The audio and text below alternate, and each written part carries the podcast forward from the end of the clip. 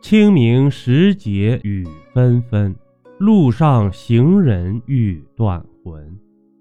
借问酒家何处有？牧童遥指杏花村。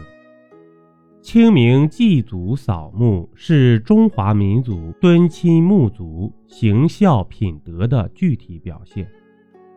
清明节因此也成为全球华人的重要节日之一。不少海外侨胞、华裔都有清明回乡扫墓的习惯，以示不忘先人、不忘故土的爱国之情。古人是如何过清明节的呢？清明是二十四节气中的第五个节气。历书中记载，春分后十五日，斗指丁，为清明，时万物皆节齐而清明。盖时当气清景明，万物皆显，因此得名。作为节日的清明，大约在先秦到西汉时完成。后经过汉魏六朝的发展，至唐与上巳、寒食合二为一，因此从具了许多朝廷与民俗的礼仪与游戏，如拔河、泛舟、祭坟、改火、踏青、秋千等。唐朝时，皇家为表亲和力，在清明这天，除了小日晨光中的赐新火仪式外，持续进行的还包括宫女出城洒扫、新进士打球宴、宰臣赐酒宴等，说明至唐朝清明的节庆活动已配套出现。第一，祭祀。清明是古人一展孝思之日。杜牧的名句“清明时节雨纷纷，路上行人欲断魂”。描述的就是古人外出扫墓祭祖的情景。在《新唐书·礼乐志祀拜陵》中，凡国陵之制，皇祖以上至太祖陵，节朔、望、上时、元日、冬至、寒食、伏、腊、社各一祭的记载。古人的清明已包括帝王的拜陵、王公以下的拜扫。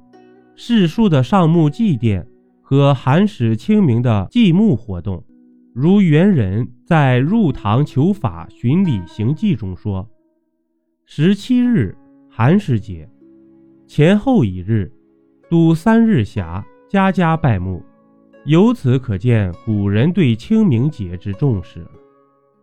二改火，古人生火不易，只好常保火种，随时取用。但长时间燃烧的火对身体也是不好的，甚至容易引发灾害，因此每年要举行一次改火仪式。到了清明，万物复苏，一年的生活正式开始，一定要启用新火种，所以在清明节，中国有改火的习俗。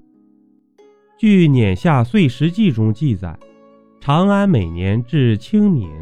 上时内园官小儿于殿前钻火，先得火者进上，赐绢三匹，金碗一口。得火之后，由百官逐一点燃廊下的火炬，接着由皇帝开展赐新火的仪式。唐代韩翃在《寒食》中说：“春城无处不飞花，寒食东风御柳斜，日暮汉宫传蜡烛。”青烟散入武侯家，就是对这一场景的描述。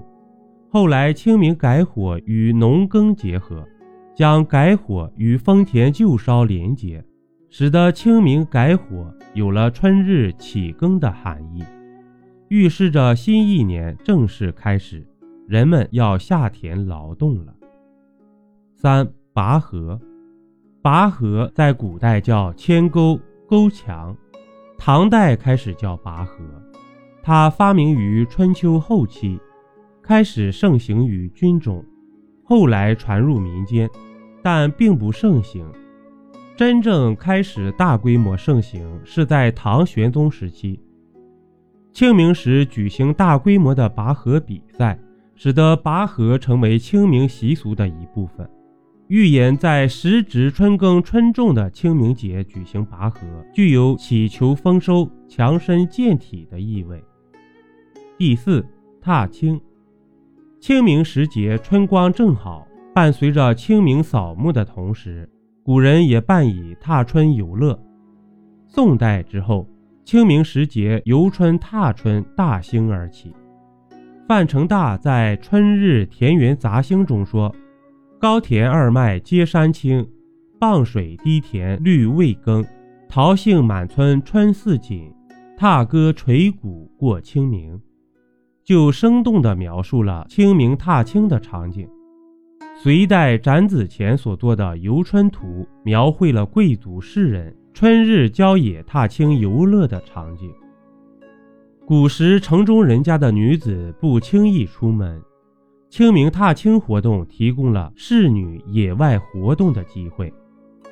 邵长恒在《野游》这首诗中说：“二月春始半，踏春邀女伴。”这一日是他们放飞青春的日子，也是他们邂逅情人的机会。